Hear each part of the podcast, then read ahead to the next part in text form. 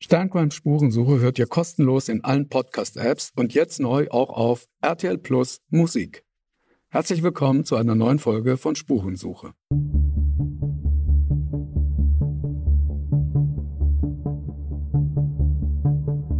Wie überführt man einen Mörder? Warum werden Menschen zu Tätern?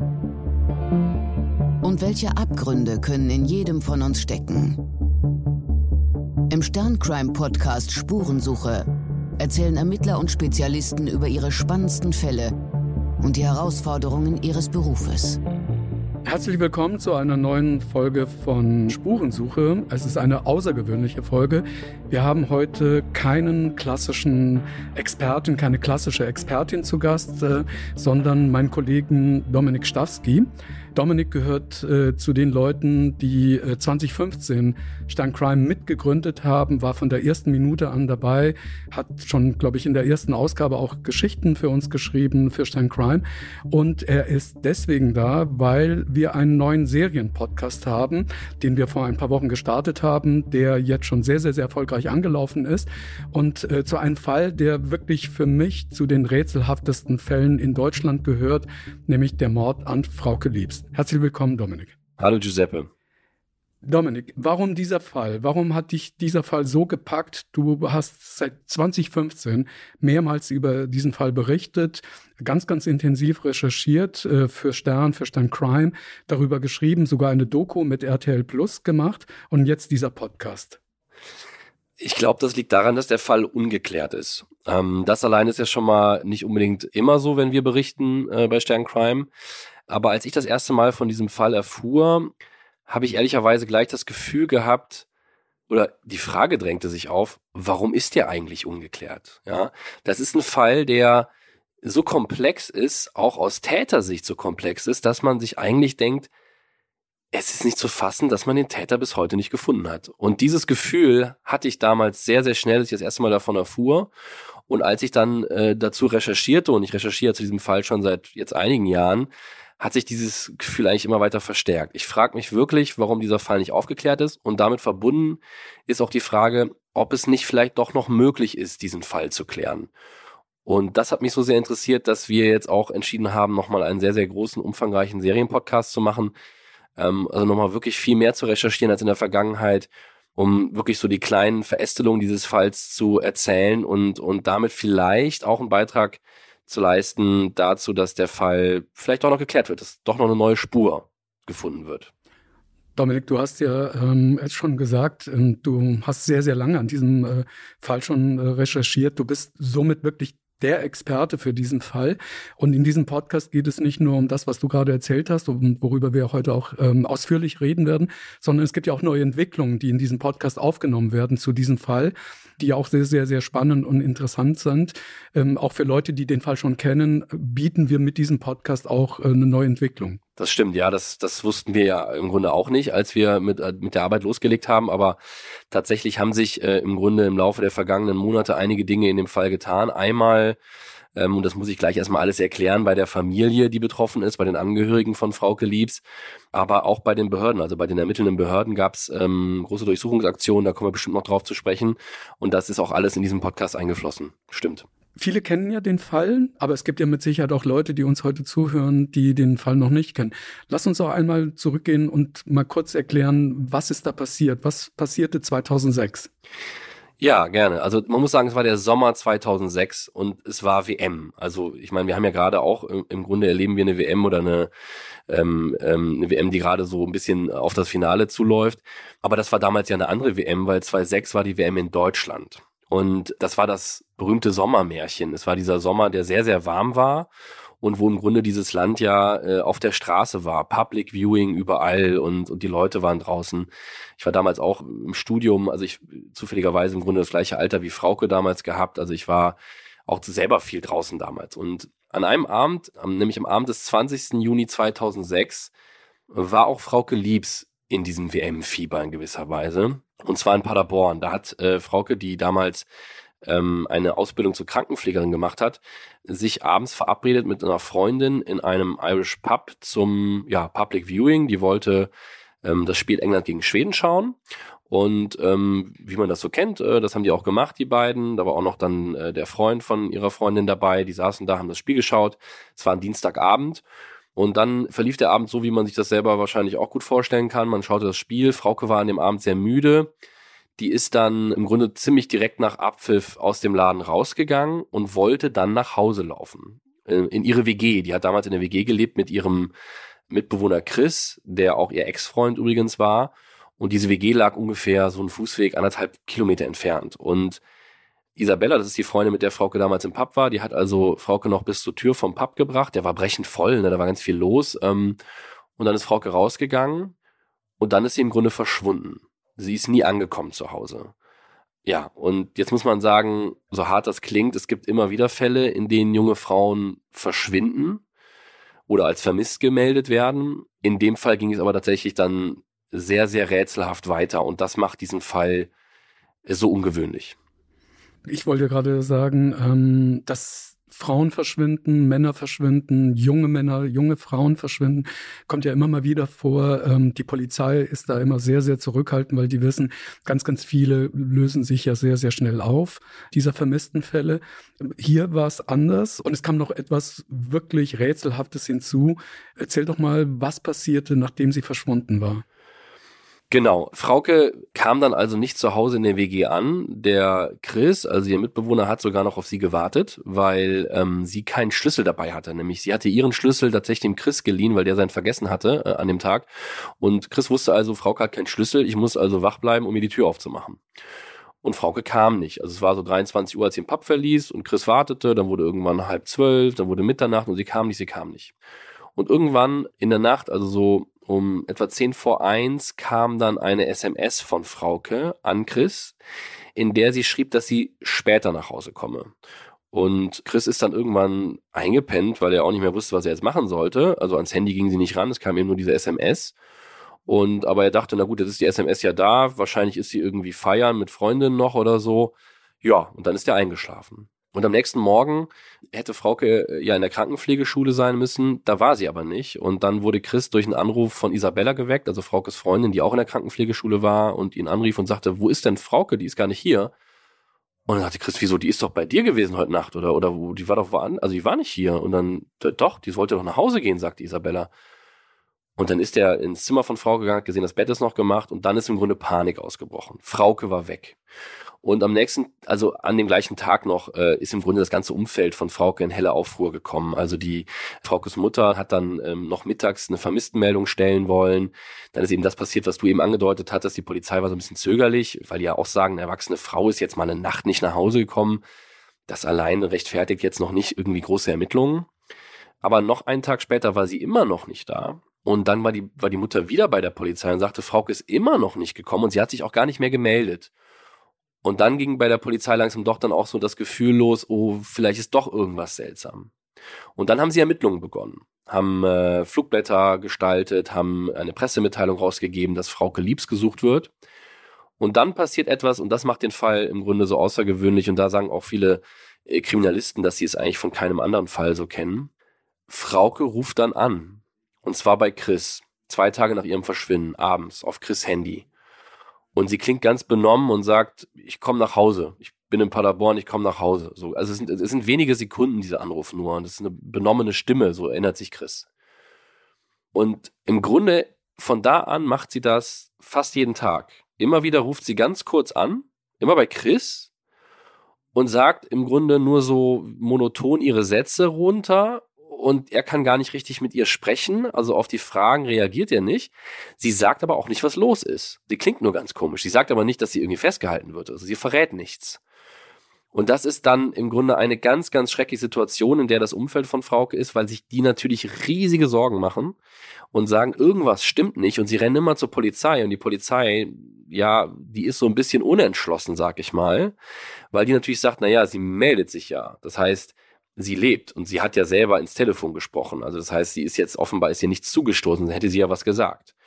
Und äh, in dieser ersten Woche ähm, bleibt sie halt im Grunde für die Familie vermisst. Die Polizei macht ein paar Dinge, aber natürlich nicht mit diesem Hochdruck, weil man nicht davon ausgehen muss, dass sie in Lebensgefahr schwebt. Und so geht das die ganze Woche. Aber was so untypisch ist, es gibt auch keine Lösegeldforderung oder so. Also es gibt gar nichts. Es gibt nur diese Anrufe, die sagen, ja, ich komme nach Hause. Und sie kommt aber nicht. Dominik, ganz kurz, ähm, sofort fällt einem dann ein, warum hat die Polizei da nicht schon mehr getan? Also warum hat die Polizei zum Beispiel nicht äh, versucht, ähm, diesen, diese Anrufe ähm, zu lokalisieren? Das haben sie tatsächlich für die ersten Anrufe sogar gemacht. Also ähm, sie haben an dem zwei Tage nach dem Verschwinden von Frauke ähm, ein Verfahren eingeleitet, wo sie auch die Verbindungsdaten von Frauke überprüft haben. Aber meines Wissens nach war es dann so, in dem Moment, als sich Frauke dann wirklich selbst bei Chris meldete, sank im Grunde, sage ich mal, dieser Ermittlungsdruck. Und man hat dann die weiteren Verbindungsdaten für die Tage danach erstmal nicht mit Hochdruck abgefragt, sondern sehr, sehr viel später, als man dann irgendwann wirklich davon ausgegangen ist, ist doch was passiert. Ja, das ist eine Einschätzungsfrage. Ne? Es ist immer so, wenn ein Mensch, ein erwachsener Mensch weg ist, dann ist das für eine Polizei eine ganz schwierige Situation dann haben die sich natürlich an diesen Fakt äh, orientiert, dass sie sich meldet und, und lebt und nichts anderes sagt. Na klar haben die Angehörigen und haben Chris Druck gemacht, äh, dass doch was nicht stimmt. Aber irgendwie hat die Polizei zwar Dinge gemacht, aber mit Sicherheit nicht mit dem Hochdruck, der vielleicht notwendig gewesen wäre, um sie vielleicht doch noch zu retten. Wobei man auch ganz klar sagen muss, man weiß nicht, ob Frau gerettet hätte werden können. Ne? Das ist, das ist hypothetisch, diese Frage. Aber natürlich ist dieses, ist dieses äh, zögerliche Ermitteln für Fraukes Umfeld heute ein ganz, ganz schlimmer Punkt, ne? weil man natürlich sich fragen muss, hätte man noch mehr schaffen können, wenn man früher reagiert hätte. Im Grunde hat die Polizei erst so richtig losgelegt, als man Fraukes Leichnam gefunden hat, wobei man auch vorher schon Dinge probiert hat, vor allem auch wegen dem letzten Anruf, den Frauke äh, unternommen hat. Der war nämlich nochmal wirklich ganz anders. Wie kam es zu diesem letzten Anruf und was machte diesen Anruf nochmal so besonders? Du musst dir vorstellen, Frauke ist weg. Es ist fast eine Woche vergangen. Sie hatte sich eigentlich im Grunde jeden Tag, äh, fast jeden Tag gemeldet. Es gab sogar ein richtiges Muster, nämlich dass sie sich immer spät abends meldete.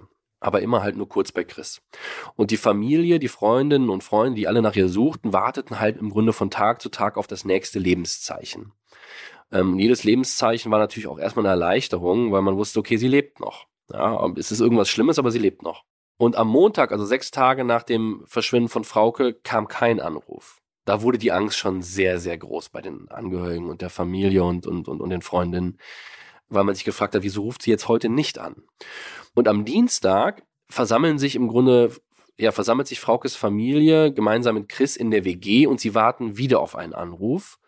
Und sie warten und warten und es kommt nichts, es wird 23 Uhr. Das war eigentlich immer so die Zeit, wo sie Frauke gemeldet hatte, aber nein, kein Anruf. Und die Angst wird richtig beklemmend in, äh, in, bei der Familie, die dort in der, in der WG wartet. Sie können nichts machen, Frauke geht nicht ans Handy ran. Irgendwann entscheiden Fraukes Eltern, dass sie jetzt erstmal fahren, um irgendwo anders eine Schlafstelle zu haben. Die hatten in der Nähe, tatsächlich hatte die Mutter einen Zweitwohnsitz, eine Wohnung, wo die dann schlafen konnten. Und Fraukes Schwester Karin, äh, die ist zwei Jahre jünger als Frauke, die war damals auch dabei. Die war halt äh, gerade so 18, 19 Jahre alt. Die war auch in der WG und die hat entschlossen, in der WG weiter zu warten. Mit Chris, mit dem Mitbewohner. Und das ist eigentlich eine ganz, ganz interessante Situation. Ähm, es war so, dass Chris in seinem Zimmer saß, Karin saß in Fraukes Zimmer. Karin hat an dem Abend auch ein bisschen versucht, an Fraukes Computer vielleicht Spuren zu finden. Die hat sich da so ein bisschen durch die Chats gearbeitet. Mm, Chris tatsächlich wollte irgendwie für die Uni lernen, weil der hatte echt Druck in der Uni, obwohl er natürlich eigentlich gar nicht richtig lernen konnte, weil sein Kopf ganz woanders war. Und plötzlich vibrierte dann das Handy von Chris oder das klingelte und er sah auf dem Display, Frauke ruft an. Und dann rief er direkt rüber zu Karin, hey, Frauke ruft an. Und Karin kam dann also rüber in Chris Zimmer. Ähm, Chris machte auf Lautsprecher. Ja, und jetzt würde ich an der Stelle vielleicht ganz gerne mal einen Einspieler aus unserem Podcast reinnehmen, in dem sich die beiden, also Karen und Chris, an diese Situation erinnern.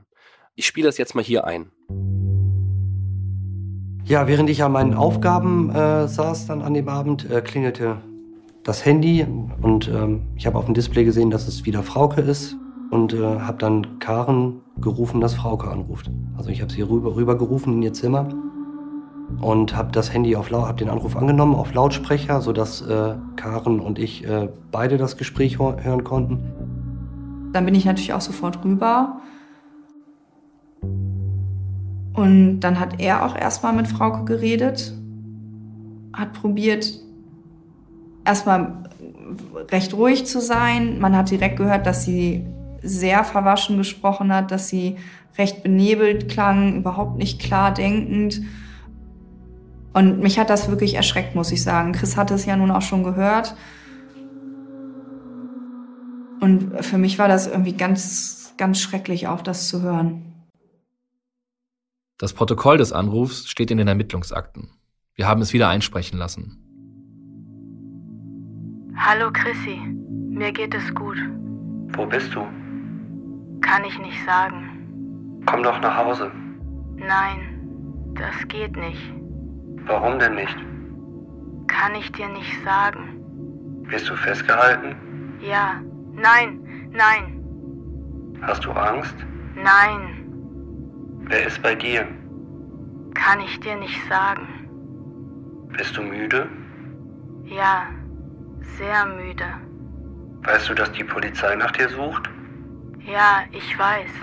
Woher weißt du das? Ich bin ja fast eine Woche weg. Warum bist du denn weg? Das weißt du doch, Chris. Nein, hast du einen anderen Typen kennengelernt?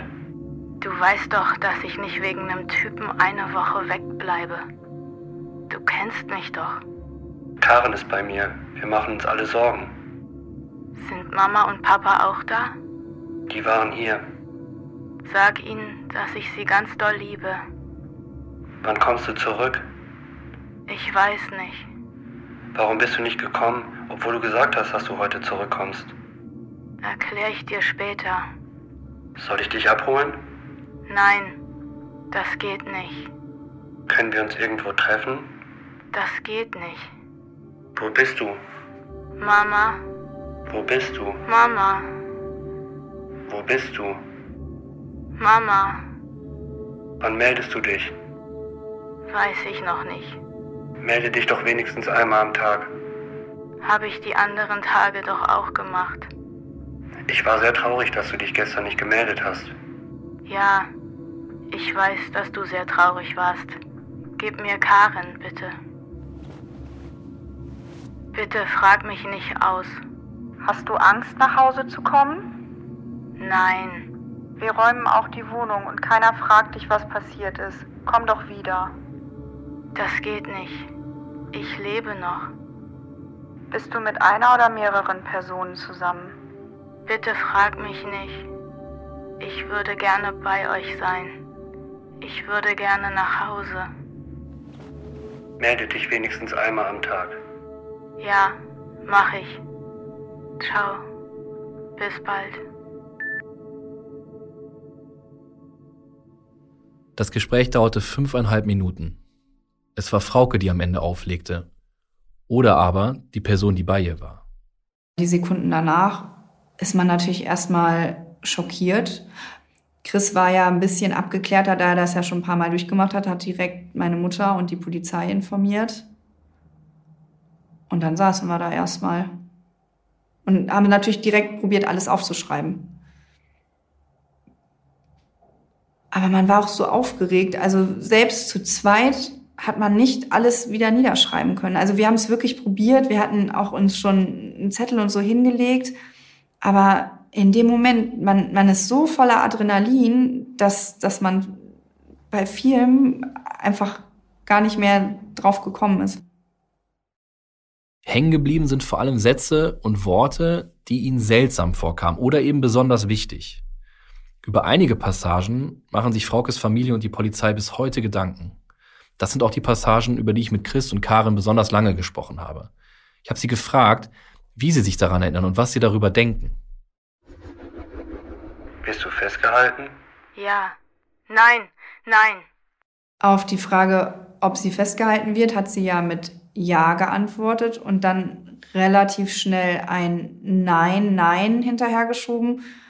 Dieses Ja kam, so wie ich mich erinnere, relativ langsam und dann halt relativ schnell zweimal so Nein, Nein. Als wenn sie quasi eine Aussage korrigieren wollen würde. Für mich war durch diese Aussage komplett klar, dass sie festgehalten wird von jemandem. Wir wussten das schon vorher, für uns war das total klar, aber mit der Aussage war das komplett bestätigt. Rückblickend frage ich mich auch manchmal, ob das vielleicht der Grund war, warum das der letzte Anruf war.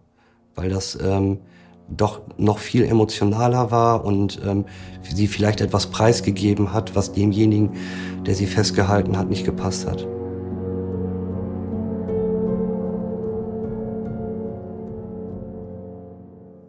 Dominik, danke für diesen Einblick in, in euren Podcast.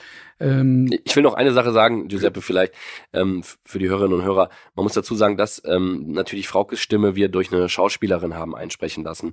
Chris und Karin, das sind schon deren Stimmen, die haben das für uns auch nochmal eingesprochen, aber Fraukes Stimme haben wir natürlich einsprechen lassen. Es gibt keinen Mitschnitt von diesem Anruf. Glaube ich, das ist nochmal wichtig, damit alle wissen, wie wir das gemacht haben.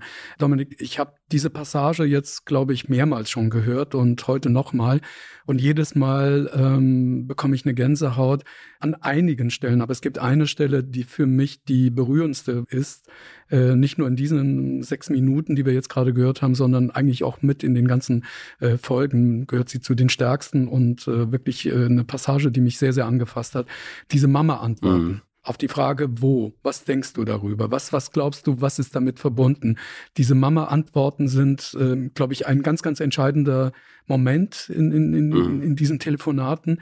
Aber keiner weiß ganz genau, was damit gemeint ist. Was glaubst du? Das ist tatsächlich eine schwierige Frage. Also man muss, also ne, ihr habt ja die Situation eben gehört. Also Karin und Chris haben das danach direkt notiert und also an der Stelle waren sich beide sicher. Es gab dreimal die Frage, wo bist du? Und dreimal die Frage, äh, die Antwort Mama. Und das ist natürlich ja total irritierend. Also wieso antwortet sie mit Mama?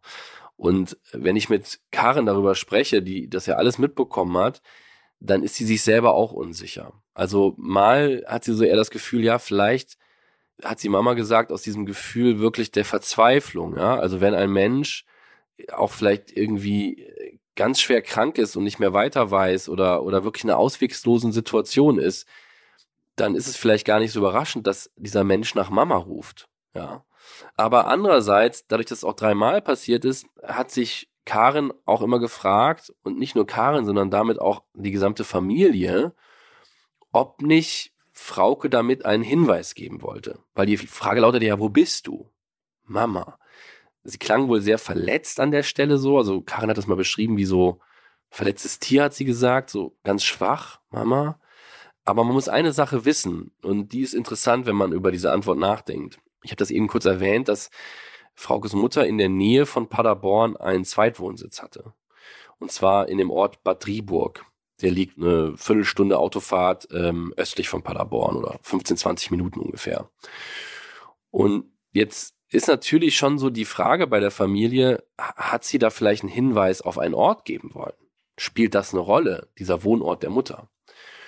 Und das ist am Ende eine Frage, die natürlich ehrlicherweise keiner beantworten kann. Es ist nur eine Vermutung, aber diese Vermutung ist da und sie beschäftigt die Familie extrem. Ich habe auch mal mit dem lange leitenden Ermittler in diesem Fall darüber gesprochen, was er dazu denkt.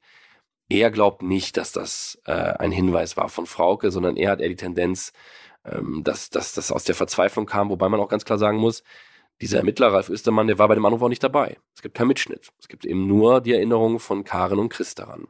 Also von daher ist das eine schwierige Frage. Äh, sie steht bis heute unbeantwortet im Raum und sie belastet im Grunde auch die Familie, weil natürlich immer die sich fragen und rätseln, hat sie vielleicht auch an anderer Stelle einen Hinweis geben wollen auf irgendwas. Ja, also ein Mensch, der wohl fürchten muss, dass ganz was Schlimmes passiert, der, der, der ist ja in der Verzweiflung auch vielleicht bereit, ein Risiko zu gehen und Dinge, geheime Botschaften zu verstecken. Und das Gefühl ist da, aber ja, sie wissen es eben nicht.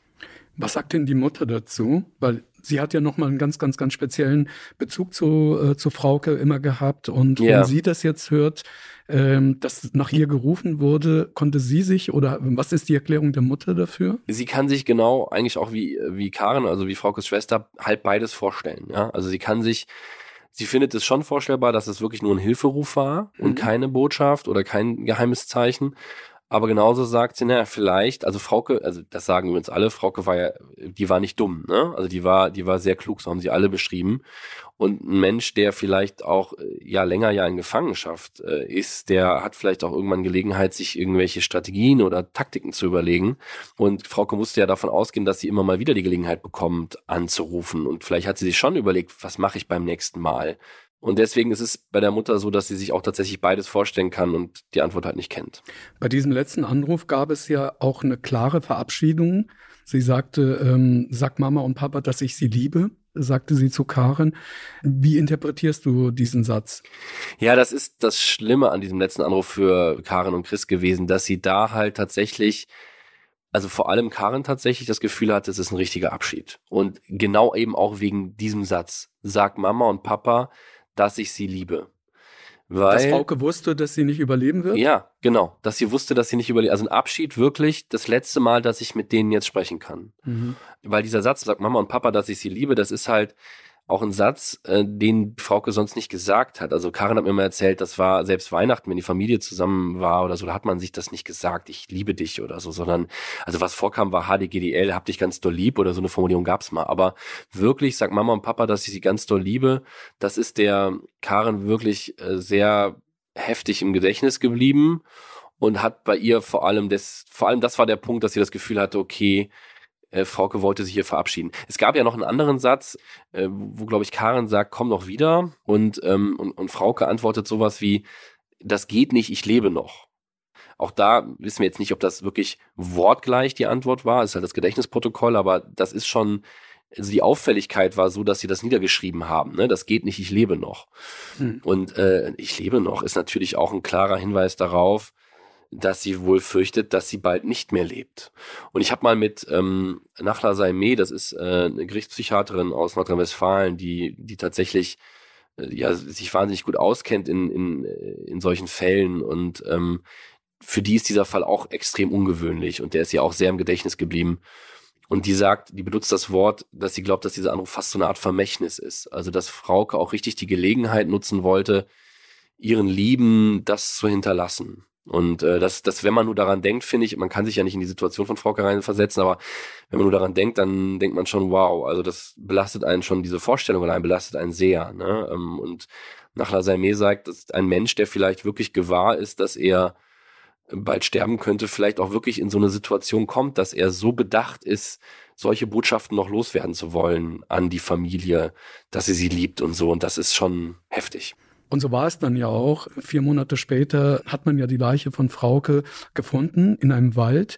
Was kannst du zu diesem Tatort oder besser gesagt Fundort sagen, weil man sehr wahrscheinlich davon ausgehen muss, dass es nicht der Tatort war? Genau, ja, das war natürlich ein ganz, ähm, ein ganz wichtiger Zeitpunkt in diesem Fall. Also das war eine, eine ganz brutale Gewissheit, die dann klar wurde für die Familie. Natürlich hat die Familie nachdem sich Frauke dann äh, nicht mehr gemeldet hatte, eine Woche nach ihrem Verschwinden. Das war der letzte Anruf und dann war wochenlang, monatelang Sendepause. Natürlich hat die Familie die Angst gehabt, dass Frauke sich vielleicht gar nicht mehr melden wird, weil ihr doch was passiert ist. Aber natürlich bleibt auch immer die Hoffnung als Familie. Solange du es nicht sicher weißt, hast du immer die Hoffnung, dass deine Tochter vielleicht doch noch äh, wieder auftaucht. Und das war an, an diesem 4. Oktober eben dann ein für alle Mal klar, nein. Also ein Jäger hat zufällig Fraukes Leichnam gefunden. Ähm, der hat, muss man jetzt auch leider hart sagen, es war nicht mehr viel da. Ja, es war ein heißer Sommer. Frauke, davon muss man ausgehen, ist im Grunde ziemlich kurz nach diesem letzten Anruf gestorben. Man weiß nicht genau, wie sie gestorben ist, aber sie hat dann wohl so lange dort in dem Wald gelegen, dass dort nur noch Knochen waren. Und der äh, Jäger hat dann aber die Kleidung gefunden und äh, natürlich direkt die Polizei auch alarmiert und dann war auch schnell klar, dass es Frauke ist, weil die Kleidung passte. Das ist natürlich auch ein ganz tragischer Moment gewesen für die Familie, weil die dann ja auch so ein bisschen das Gefühl hatte, so jetzt ist alles zu spät und jetzt, liebe Polizei, seht ihr aber, dass es wirklich ein Verbrechen war, oder? Also Frau Mutter hat sogar am nächsten Morgen mal bei der Polizei angerufen und hat gesagt, so jetzt gehen sie aber von einem Verbrechen aus. Und ja, und so war es dann auch. Und mit dem Fund der Leiche ist aus einem vermissten Fall dann auch wirklich ein Tötungsdelikt geworden. Und dann ist auch erst die Mordkommission angerückt in gewisser Weise. Und dann wurde, sage ich mal, erst auf diesem Niveau ermittelt. Ne? Und das ist natürlich ein Problem, weil wenn man dreieinhalb Monate nach dem Täter an diesem Fundort ist, oder drei Monate, dann hat man natürlich einen ganz gravierenden Rückstand auf den Täter. Drei Monate in einem Wald zerstören Spuren, zerstören Reifenspuren, ähm, lassen den Leichnam äh, äh, im Grunde verwesen. Also alles, was einen Fundort im Grunde für die Ermittler interessant macht, ist dann halt schon schwierig. Also denkbar schlechte Ausgangsposition für die Ermittler. Der leitende Ermittler Ralf Östermann hat das mal in einem Interview mit mir als äh, ganz ehrlich hat er gesagt und direkt, das war eine beschissene Ausgangsposition. So hat er es bezeichnet. Das was du jetzt da gerade sagst über die Ermittlungen, zog sich ja dann eigentlich auch im Laufe der weiteren Ermittlungen so durch. Also es gibt sehr viel Kritik ähm, an der Arbeit der Polizei. Es gibt auch Kritik von äh, der Mutter Liebs, die lange sich ja zurückgehalten hatte, aber irgendwann kam sie auch an den Punkt, dass sie gemerkt hat, ähm, das war von vornherein nicht die beste Ermittlungsarbeit, die die Polizei da an den Tag gelegt hat. Welche Kritikpunkte hat äh, die Mutter von Frauke Liebs noch? Naja, also der, der, der wichtigste Kritikpunkt ist schon diese Anfangsphase, weil da natürlich im Grunde äh, Dinge passieren, die man nicht mehr gut machen kann. Ja, und dann sind noch ein paar andere Sachen passiert im Laufe der Monate und Jahre, wo man vielleicht auch verschiedene Perspektiven drauf haben kann, aber es gibt ein paar Dinge, die sind eigentlich ziemlich eindeutig schief gelaufen. Also ein Beispiel, es gab dann vier Wochen nach dem Leichenfund äh, die Trauerfeier für Frauke. Sie wurde ähm, dann halt in ihrer Heimat beerdigt ähm, und die Polizei hat damals auch, muss man sagen, glaube ich, angesichts der ja, schlechten Ausgangslage gesagt, jetzt nehmen wir auch mal die Trauerfeier zum Anlass für Ermittlungen, weil vielleicht ist es ja so, dass der Täter oder die Täter, man weiß ja nicht mal, ob es mehrere waren oder einer war, man geht von einem Mann aus, aber auch das weiß man nicht sicher, dass der vielleicht dahin geht äh, zur Trauerfeier, weil es für ihn irgendeinen Reiz darstellt. Und ähm, dann wollte man also diese Trauerfeier observieren und ähm, ja, was ist dann passiert? Ähm, muss das jetzt mal so hart sagen, man hat offenbar vergessen, dass die Kirche damals zwei Eingänge hatte. Das heißt, man hat nur den einen Eingang, den Haupteingang observiert. Den anderen hat man nicht im Blick gehabt. Das heißt, viele Leute gingen wohl in die Kirche rein und wurden von der Polizei eben gar nicht registriert. Und das waren so Sachen, die natürlich bei der Familie, ja, ganz schön übel aufgestoßen sind. Natürlich nicht nur bei der Familie, auch bei den Freundinnen und Freunden, die haben es auch mitbekommen. Das waren dann harte Rückschläge. Dann ist es natürlich immer so, da muss man aber auch die Polizei, finde ich, in Schutz nehmen Natürlich ist es so, dass die Polizei, wenn sowas passiert, im Umfeld von Frauke ermittelt. Und natürlich kommen dann Leute, äh, sag ich mal, in Betracht und werden auch irgendwie befragt und vernommen und deren Umfeld wird vernommen, die vielleicht nichts mit der Sache zu tun haben, aber die Polizei muss das prüfen. Und ähm, solche Verdächtigen gab es halt und natürlich ist das dann fürs Umfeld schwierig, dass die dann mitbekommen, hey, der und der ist unter Verdacht, wie kann die Polizei das denn nur machen? Also das ist natürlich auch etwas, was passiert. Man muss aber auch sagen, aus Polizeisicht ist es natürlich auch in gewissermaßen verständlich, dass die im Umfeld erstmal äh, hart äh, äh, ermitteln. Was halt passiert ist, es ist halt Chris auch unter harten Tatverdacht geraten. Und das ist äh, schon, äh, ja, schon, schon schwer zu ertragen für ihn gewesen, weil er war ja nun mal derjenige, der jeden Tag diese Anrufe bekam von Frauke und der ging dann zur Polizei und sagte, schaut mal, Frauke hat wieder angerufen, wir müssen irgendwas unternehmen. Sie klang ganz komisch. Und er hat mir das mal so beschrieben, dass dann die Polizei nach so ein paar Minuten im Grunde das Thema ein bisschen geschwenkt hat und gesagt hat, ja, aber warum haben sie sich eigentlich getrennt von Frauke? Also, dass das dann Thema wurde, die Beziehung. Und Chris hat richtig gemerkt, er gerät unter Verdacht. Und das ist natürlich sehr hart und vor allem, weil man ja sagen muss, man hätte ihn wahrscheinlich sehr, sehr schnell als Täter im Grunde äh, außer Betracht ziehen können, weil wenn man einfach dafür gesorgt hätte, dass zum Beispiel ein Polizist bei ihm ist in diesen ersten Tagen und vielleicht auch dabei ist, wenn Frauke wieder anruft, dann wäre ja klar gewesen, dass das nichts Fingiertes ist, was der Christa erzählt, sondern dass es wirklich so war. Also für den war das schon besonders hart. Ne? Du hast das ja gerade erwähnt, du hast die Polizei auch jetzt ein bisschen in Schutz genommen. Du hast sowohl für die Doku als auch jetzt für den Podcast versucht, mit der Polizei äh, zusammen äh, an den Folgen zu arbeiten, hast ähm, viele Fragen gehabt. Du hast ihnen auch die Möglichkeit geben wollen, Sachen vielleicht zu erklären, wo man im Rückblick das vielleicht besser einschätzen kann, warum die Polizei damals so gearbeitet hat oder so vorgegangen ist oder so entschieden hat. Die Polizei hat sich aber ehrlich gesagt komplett unserem Podcast verweigert. Kannst du das nachvollziehen? Hast du dafür eine Erklärung äh, oder ist es einfach weil sie so stark in die Kritik geraten ist? Das ist für mich eine schwierige Frage. Ich kann es natürlich nicht richtig nachvollziehen. Also ähm, wir wollen mit dem Podcast ja im Grunde der Staatsanwalt in diesem Fall hat mir mal den Satz gesagt, das Schlimmste, was einem Mordfall passieren kann, ist, dass er in Vergessenheit gerät. Und das finde ich tatsächlich einen ziemlich interessanten Satz, weil natürlich ist es so ein Fall, über den gar nicht mehr geredet wird, wo es gar keinen öffentlichen Druck mehr gibt da kann man sich natürlich äh, dann schon fragen, wie groß ist denn die Chance, dass man den nochmal klärt. Ähm, wir wissen alle, warum es so eine Sendung wie Aktenzeichen XY gibt, weil die Einbindung der Öffentlichkeit, Fahndrucksdruck in der Öffentlichkeit und so natürlich einen Unterschied machen kann. Das ist ja auch belegt und bewiesen. Wir wissen nicht, ob das in dem Fall so ist. Das kann niemand richtig beantworten. Aber äh, unser Ziel mit diesem Podcast ist natürlich wirklich so umfangreich zu berichten und auch mit dem Ziel, dass es wirklich in der Region ganz, ganz viele Leute mitbekommen, damit dieser Fall auch vor allem in der Region nochmal so richtig ins Gespräch kommt. Damit wirklich die Leute, die damals vielleicht ähm, das so mitbekommen haben, wieder darüber reden. Damit vielleicht, wie der Staatsanwalt es sagt, sich wirklich mal jemand verplappert. Und das ist im Grunde der Ansatzpunkt gewesen für den Podcast. Und deswegen muss ich sagen, verstehe ich nicht wirklich, warum die Polizei bei dem Podcast nicht mitmacht. Ich habe sie natürlich gefragt, was denn der Grund dafür ist. Und die Begründung war dann, dass es doch ein erheblicher Aufwand sei, äh, das zu machen für die Polizei und dass man sich da nicht so große Chancen ausrechne. Das fand ich schon eine harte Begründung. Ähm, der Aufwand ist jetzt nicht so riesig.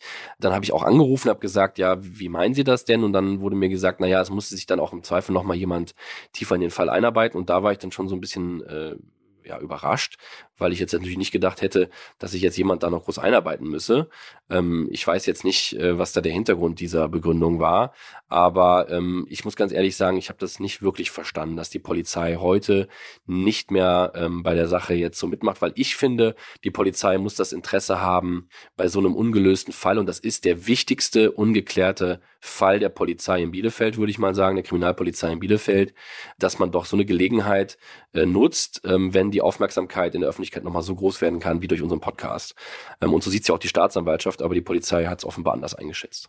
Ich glaube, kann jeder sich selbst eine Meinung dazu bilden, nach dem, was du da gerade erzählt hast, Dominik. Zumal wir haben ja letztes Jahr, genau vor einem Jahr, die Doku auf RTL Plus und äh, bei Vox, äh, auch im, im Free-Fernsehen äh, gezeigt. Und äh, danach passierte ja was. Also es gab zumindest Hinweise, die die Polizei nach der Ausstrahlung ähm, unserer Dokumentation ähm, erreicht haben. Wir wissen bis heute nicht, wie seriös die waren, aber die Polizei hat ja selbst damals reagiert und hat gesagt, es sind Hinweise ähm, gekommen, denen wir jetzt mal nachgehen.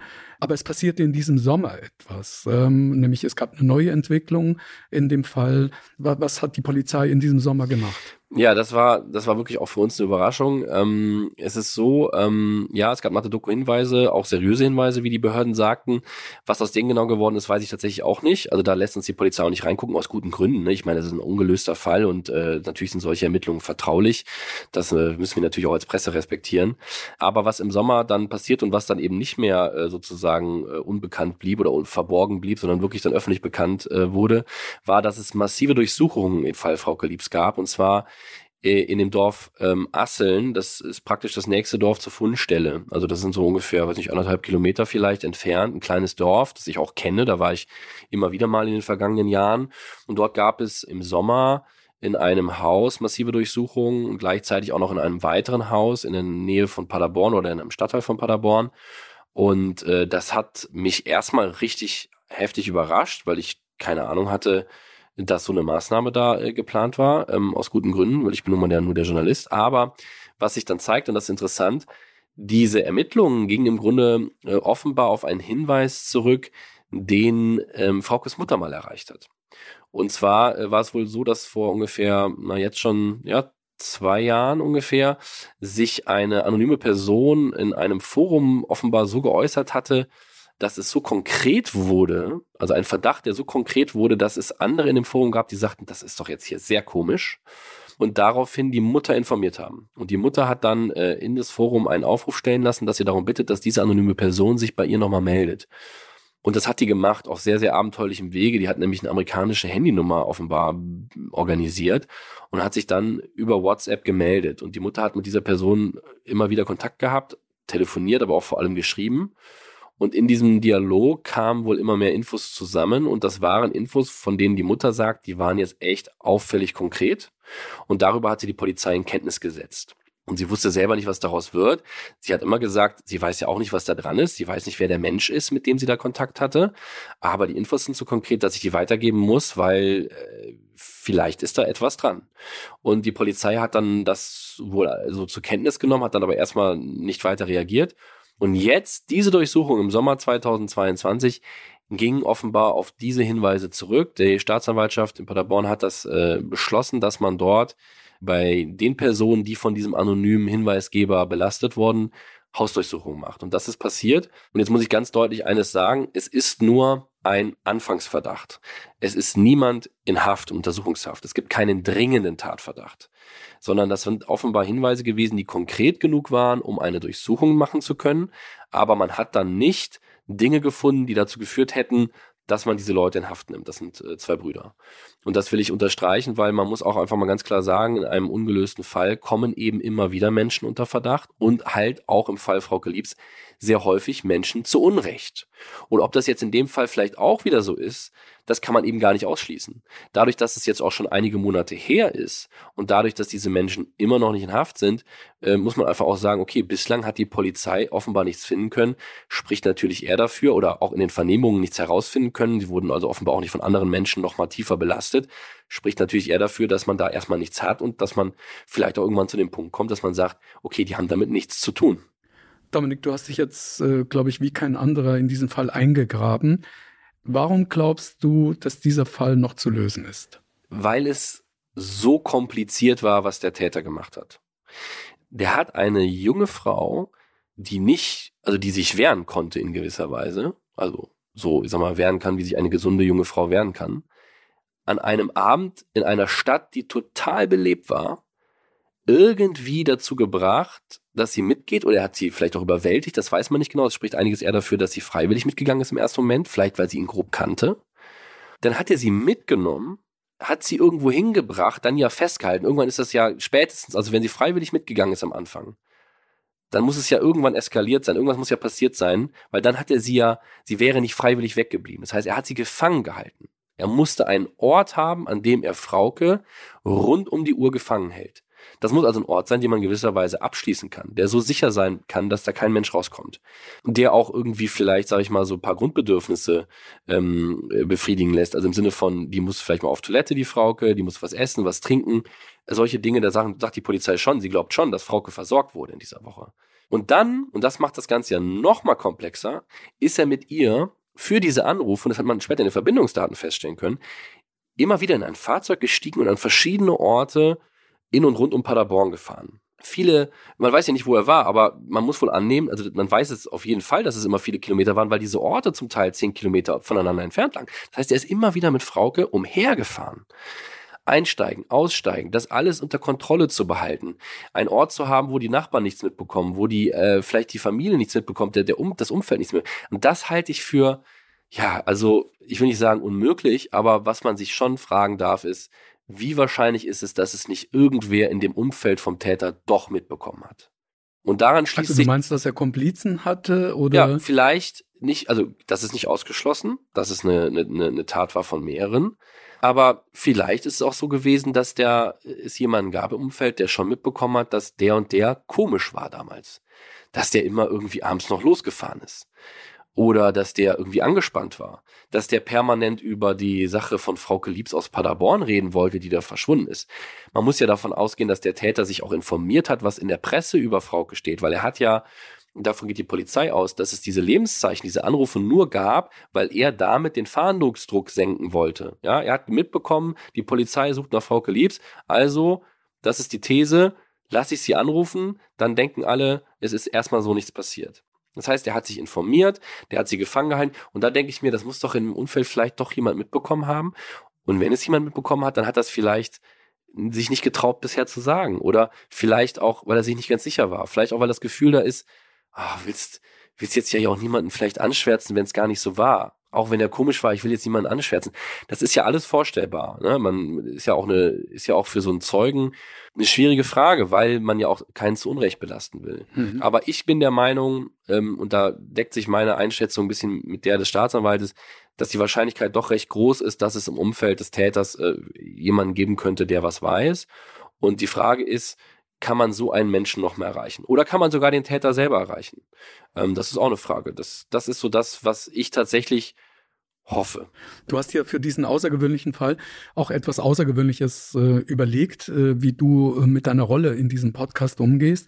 Nämlich du sprichst in dem Podcast den Täter direkt an was, glaube ich, auch unter uns, äh, als wir den Podcast damals konzipiert haben, zu Diskussionen erstmal geführt hat. Kann man das machen? Darf man das machen?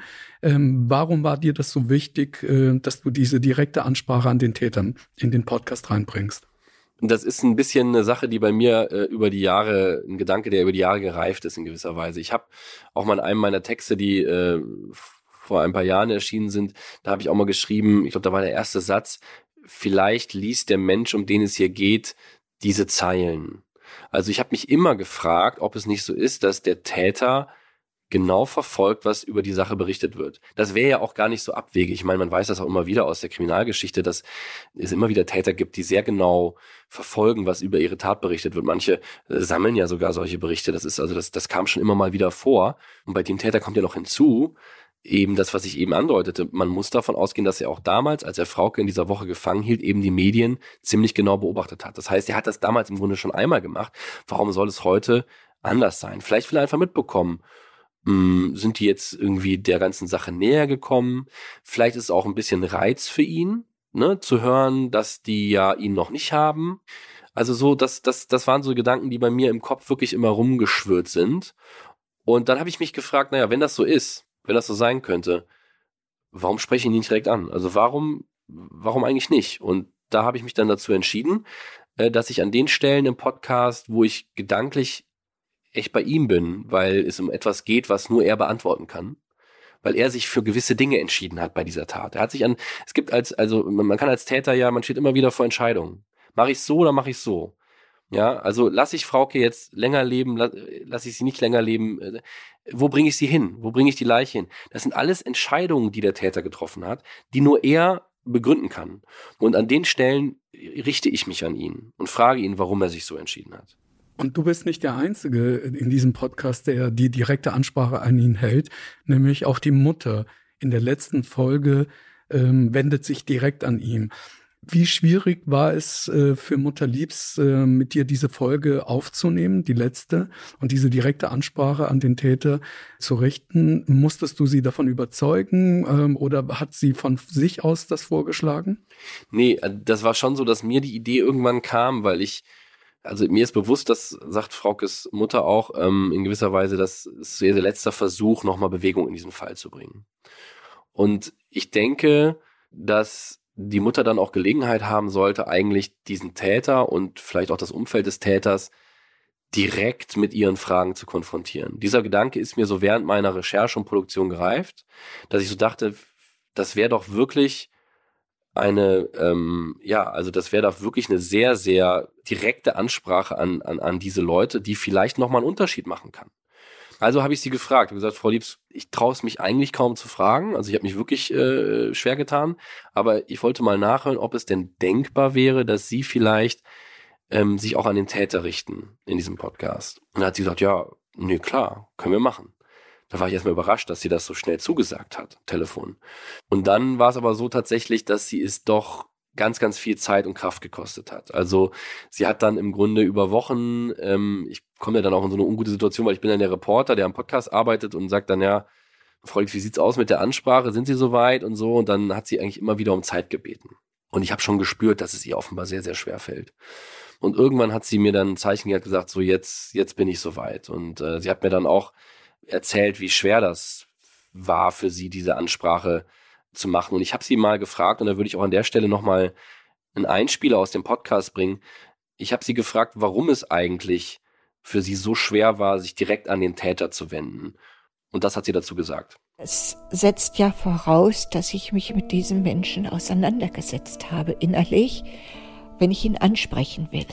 Ich kann ja niemanden ansprechen mit äh, so gravierenden, so äh, weitreichenden äh, Dingen, ohne dass ich mir Gedanken über den Menschen gemacht habe. Und das tut weh. Weil man sich natürlich vorstellen muss, was abgelaufen ist, was abgelaufen sein könnte. Und da gibt es ja ein ganz breites Spektrum. Es ist das Spektrum denkbar, dass Frauke gequält worden ist. Es ist das Spektrum denkbar, äh, dass er sie in Angst und Schrecken versetzt hat, dass sie wirklich ganz schlimm gelitten hat. Und das hat mir sehr zu schaffen gemacht, als ich darüber nachgedacht habe, was ich diesem Menschen zu sagen habe. Und das habe ich lange mit mir rumgetragen. Sagten Sie eben, Sie müssen sich ja mit den Menschen auseinandersetzen, wenn Sie das schreiben. Also können Sie sich den Menschen irgendwie, können Sie sich irgendwas an diesem Menschen vorstellen? Ganz am Anfang, nachdem Frauke gefunden wurde, hatte ich mir tatsächlich einen Mörder vorgestellt, der nichts anderes im Sinn hatte, als seine Lust dran zu haben, einen Menschen zu quälen und zu töten. Aber nachdem ich all diese Dinge mit dem Abstand der Jahre nochmal auf mich habe wirken lassen, ist ein ganz anderes Bild entstanden. Und dieses Bild führt dazu, dass ich mich mit dem Menschen gerne unterhalten möchte. Ich möchte mit dem Menschen reden. Nicht unter Polizeiaufsicht, sondern einfach so. Telefon, irgendwo, wo wir uns treffen, egal wo. Es ist auch ein Mensch, der mir im Moment keine Angst einjagt. Ich würde mich tatsächlich mit dem treffen und auf den einlassen. Warum macht er Ihnen keine Angst? Weil ich glaube, dass es nicht der abgebrühte, bösartige Mörder ist, den ich mir am Anfang vorgestellt habe.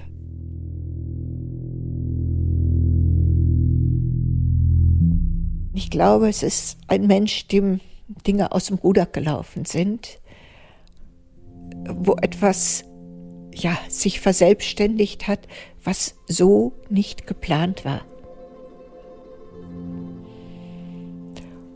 Und das würde ich gerne von ihm hören. Ich würde ihn gerne angucken. Ich würde ihm gern gegenüberstehen oder sitzen. Und ich würde ihn gern dabei erleben, wie er mir erzählt, wie Frauke gestorben ist. Vielleicht bin ich danach völlig fertig. Das weiß ich nicht. Vielleicht kommt auch die Wut zurück. Das weiß ich auch nicht. Aber ich würde es probieren. Genau, also das war jetzt diese Interviewpassage mit ähm, Fraukes Mutter, in der ich über diese Ansprache spreche. Die Ansprache selber könnt ihr dann in unserem Podcast hören. Es ist auch das Ende des Podcasts, also das vorläufige Ende des Podcasts. Klar, wenn es noch was Neues zu berichten gibt, werden wir wieder berichten. Aber vorläufig ist sozusagen diese Ansprache der Mutter an den Täter das Ende. Dominik, das ist ähm, wieder eine sehr, sehr emotionale Passage, die du da vorgespielt hast. Wie schwer war es für die Angehörigen, jetzt mit dir nochmal, nachdem du schon ein paar Mal über diesen Fall berichtet hast, nochmal so tief in diesen Fall hineinzugehen für den Podcast. Wie schwer ist es denen gefallen? Und ähm, gab es Momente, wo, wo du selbst auch an deine Grenzen gekommen bist, wo du gesagt hast, das, weiter kannst du jetzt mit ihnen auch nicht gehen? Das war also diese, dieses Interview mit der Mutter über die Ansprache, das war schon, und ich glaube, das spürt man in der Aufnahme, das war schon sehr heftig. Ich kenne sie jetzt inzwischen auch schon so gut, dass sie natürlich, äh, in Anführungszeichen, auch vielleicht ein bisschen bereit ist, mehr Preis zu geben, was ihre Gefühle angeht und auch wirklich auch gegenüber dem Täter mehr Preis zu geben. Sie lässt ja auch in sich hineinblicken, in gewisser Weise für ihn, für diesen Täter. Und als ich das Interview geführt habe, da war ich schon auch, ähm, also äh, war ich auch bewegt. Und auch als die Ansprache dann folgte, die wir dann aufgenommen haben, da, ähm, ja, also das lässt einen wirklich nicht kalt. Und ähm, es war auch tatsächlich so, dass dann Fraukes Mutter, als sie, also ich weiß das noch, dass wir dann, ich habe das Gerät dann zusammengepackt und sie sagte dann so, ja, Herr Schatz, wir wollen nur einen Kaffee trinken und so. Und ich habe dann, glaube ich, auch gesagt, nee, ich würde jetzt tatsächlich sagen, ähm, ich fahre jetzt, ähm, weil ich einfach auch das Gefühl hatte, dass sie jetzt eine Pause braucht. Und, ähm, und ich tatsächlich auch. Also es war so, da waren wir im Grunde beide, glaube ich, an so einem Punkt, dass wir dachten, okay, jetzt ist es gut, wenn wir Schluss machen. Und ähm, ja, und solche Punkte gab es gewissermaßen an verschiedenen Stellen der Recherche weil, ja, weil die Leute sich im Rahmen dieser sehr, sehr langen Interviews wirklich sehr intensiv daran erinnert haben, was damals passiert. Ich habe natürlich durch diese vielen Fragen die Leute wirklich nochmal ins damals in Anführungszeichen geschubst. Man muss sich ja auch mal klar machen, solche Leute, ähm, die reden nicht im Alltag unbedingt darüber. Das kann man auch, glaube ich, an sich selber, äh, glaube ich, äh, ganz gut festmachen. Wenn man selber was Schlimmes erlebt hat im Leben, dann ist es nicht automatisch so, dass man ständig mit seinem Partner, mit seiner Partnerin oder mit seinem Bruder, Schwester, Vater, Mutter darüber redet. Das fällt schwer, über schwierige Dinge im Leben zu reden.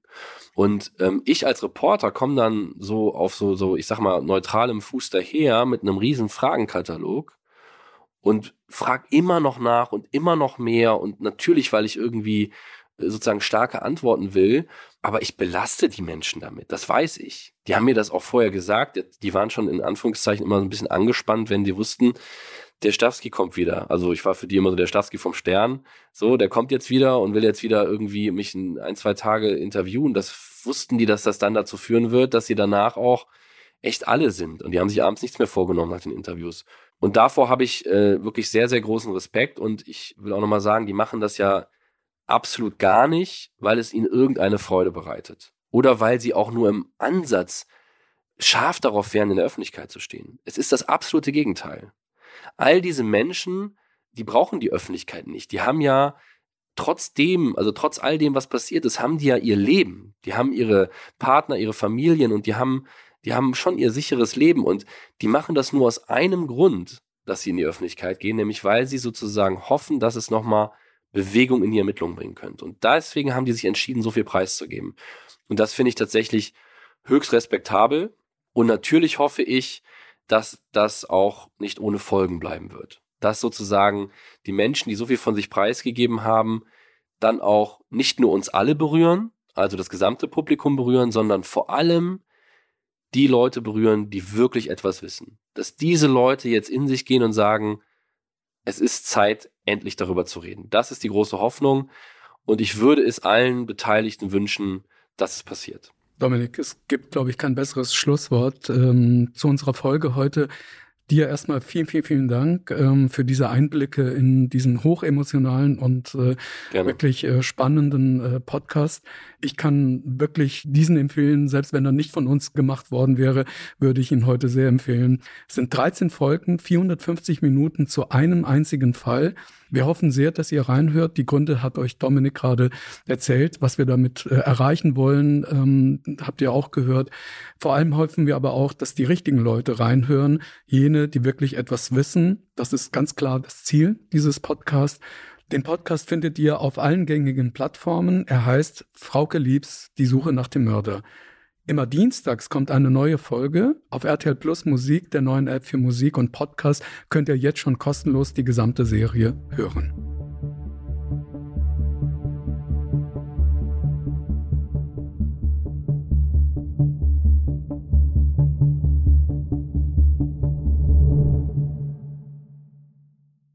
Dieser Podcast ist eine Produktion der Audio Alliance.